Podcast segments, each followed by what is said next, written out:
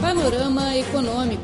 Análises e informações sobre a economia mundial, políticas, mercados, negócios, empresas e personalidades. Tudo no Panorama Econômico. Caro ouvinte, seja bem-vindo ao nosso panorama econômico. Sou seu amigo chinês, Luiz Zhao. E quem trabalha comigo, é claro, o meu colega brasileiro, Luiz Tasso Neto. Olá, Luiz. Olá, amigos ouvintes, tudo bem?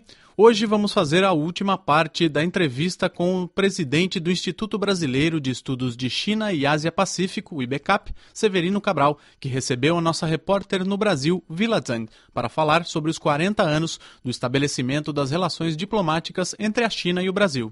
Nas últimas duas semanas, o senhor Cabral já fez análises detalhadas com seus ricos conhecimentos sobre a história do desenvolvimento das relações sino-brasileiras e os grandes sucessos conseguidos pelos dois países nas cooperações bilaterais. E hoje ele vai chamar a atenção sobre a importância das relações entre os dois países para o mundo e dará sugestões para o futuro das relações entre o maior país em desenvolvimento do hemisfério do norte e o do hemisfério hemisfério do sul. Bom, vamos já para a conversa entre Vila Zhang e Severino Cabral.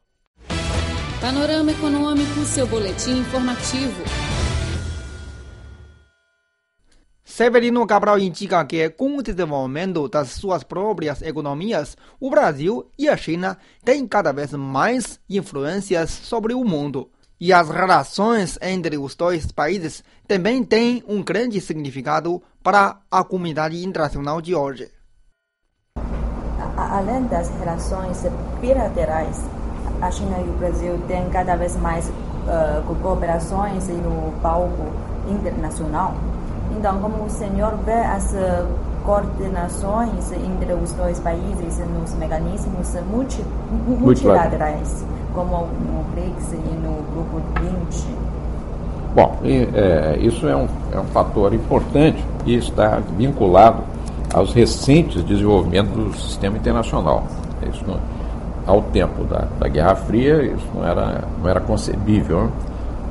Na verdade, o Brasil e a, e a China tinham uma, um acordo um acordo especial que eram, estavam é, equidistantes né?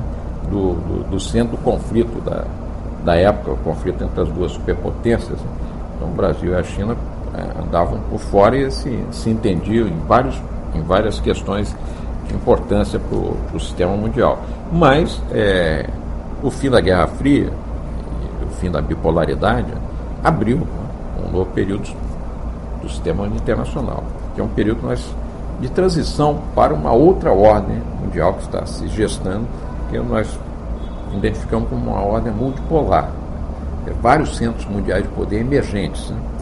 E desses centros mundiais emergentes estão claramente aí delineados os que compõem o BRICS. Né?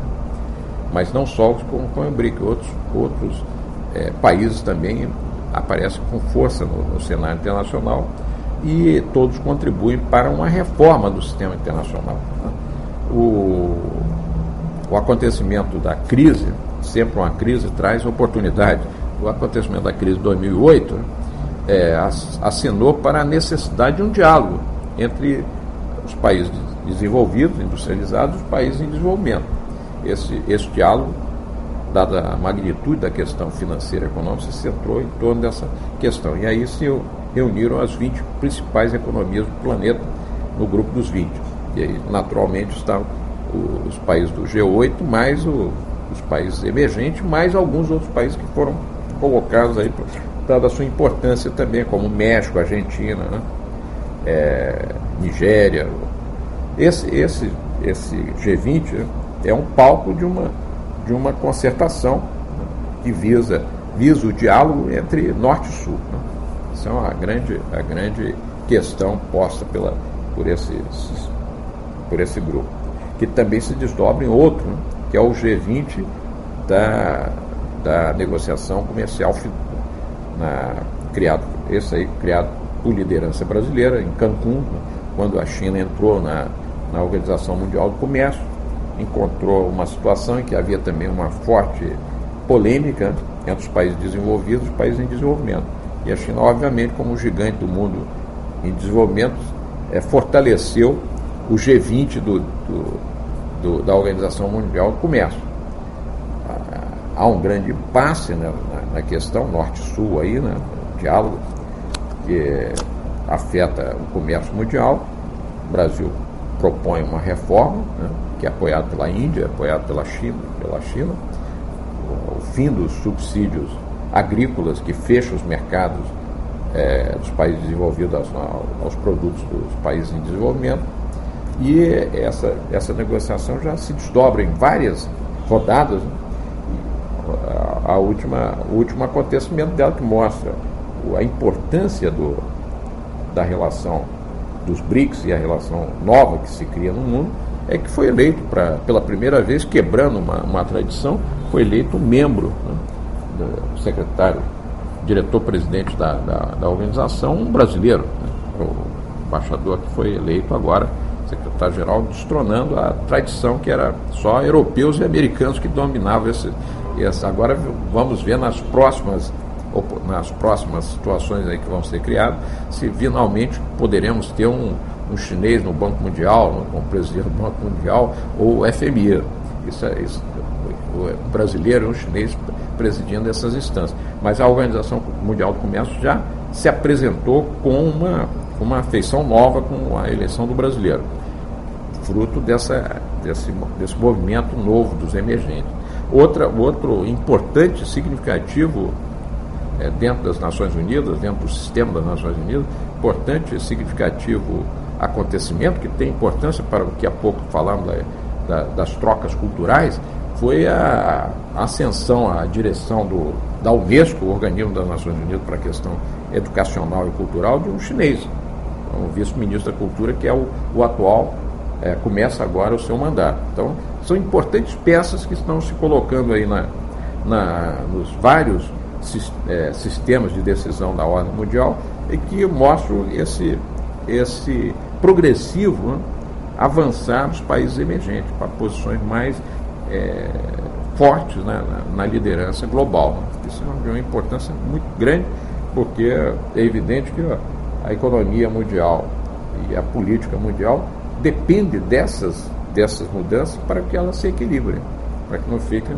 desequilibradas, que em desequilibrando há o conflito e a, e a guerra, como já houve no passado, para que afastemos né, do nosso horizonte essa, a possibilidade do conflito e da guerra, é preciso que haja, é, digamos, um equilíbrio um equilíbrio econômico, na parte econômica, na parte financeira, na parte política também. E é isso que a, o processo está mostrando que, o, que a aproximação entre a, o Brasil e a China, nesse particular, é de extrema sensibilidade, porque é a forma mesmo do, de se alcançar o equilíbrio global. Né? Caro ouvinte, esse é o Panorama Econômico. Luiz Tchau e Luiz Tassonedo, estamos com você. Vamos agora para um pequeno intervalo e a gente volta já com mais palavras do especialista brasileiro sobre as questões e cultura da China, Severino Cabral. Não saia daí.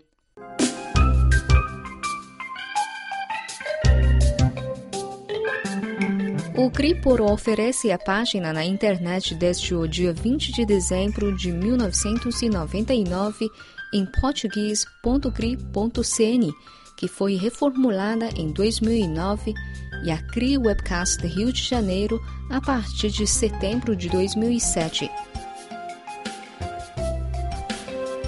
O conteúdo online está dividido em várias seções: notícias, temas atuais, cultura, economia, entretenimento, música, esporte, blog, rádio online bem como uma sessão de vídeo. Olá, amigos. Estamos de volta ao nosso panorama econômico. Continuamos agora a entrevista com o presidente do Instituto Brasileiro de Estudos de China e Ásia-Pacífico, Severino Cabral. Cabral analisa que neste ano dois eventos serão muito importantes para as diplomacias chinesa e brasileira: a cúpula dos BRICS e a visita do presidente chinês Xi Jinping ao Brasil. Ele sugeriu que os dois países aproveitem as oportunidades para impulsionar ainda mais o desenvolvimento das relações bilaterais. Para, para encerrar essa, essa parte, como o senhor breve, o desenvolvimento das relações bilaterais brasileiras E no, no, futuro, e quais são suas sugestões para os dois países uh, ter uma reunidade, uh, relação estratégica sustentável e também saudável? Perfeito. É, é, é, nós temos este ano, já tivemos o, tivemos o ano passado a terceira reunião da Comissão é, Sino-Brasileira de alto, de alto nível de concertação é, e cooperação estratégica e essa, esta reunião mostrou né, que nós estamos vivendo um novo momento nas relações entre o Brasil, como já tinha sido anunciado no ano anterior, com a vinda do primeiro-ministro, né, é, que elevou a, a, parceria estratégica à dimensão global. Né. Isso já, é, já se mostrou como algo novo na relação e disso nós temos que extrair os novos passos que vão ser dados, inclusive este ano que se comemora os 40 anos das relações sino-brasileiras, vai estar marcado, pontuado por vários acontecimentos, inclusive a disputa do torneio mundial de futebol, mas sobretudo por dois acontecimentos de grande significado político internacional, que é a reunião do BRICS, que vai ser no Brasil, né, onde estarão presentes os chefes de Estado e governo da China, da Índia, do, da Rússia e da África do Sul vão se encontrar para definir é, alguns aspectos centrais do que está, do que está sendo é, proposto, inclusive, sobretudo na, na questão econômica, na, na nova ordenação econômica mundial. Isso é um lado. O outro lado é que deveremos ser contemplados com a primeira visita de chefe de Estado ao Brasil do presidente chinês Xi Jinping. Né?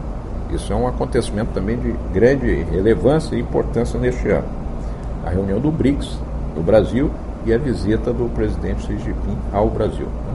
Essas, essa, essas, esses dois acontecimentos se entrelaçam né? e mostram que o caminho da, da relação bilateral né? ela está alicerçada numa influência múltipla sobre todos os continentes, sobre a Rússia, a Índia e a África, que nós devemos ampliar, né? e a América do Sul, a América Latina.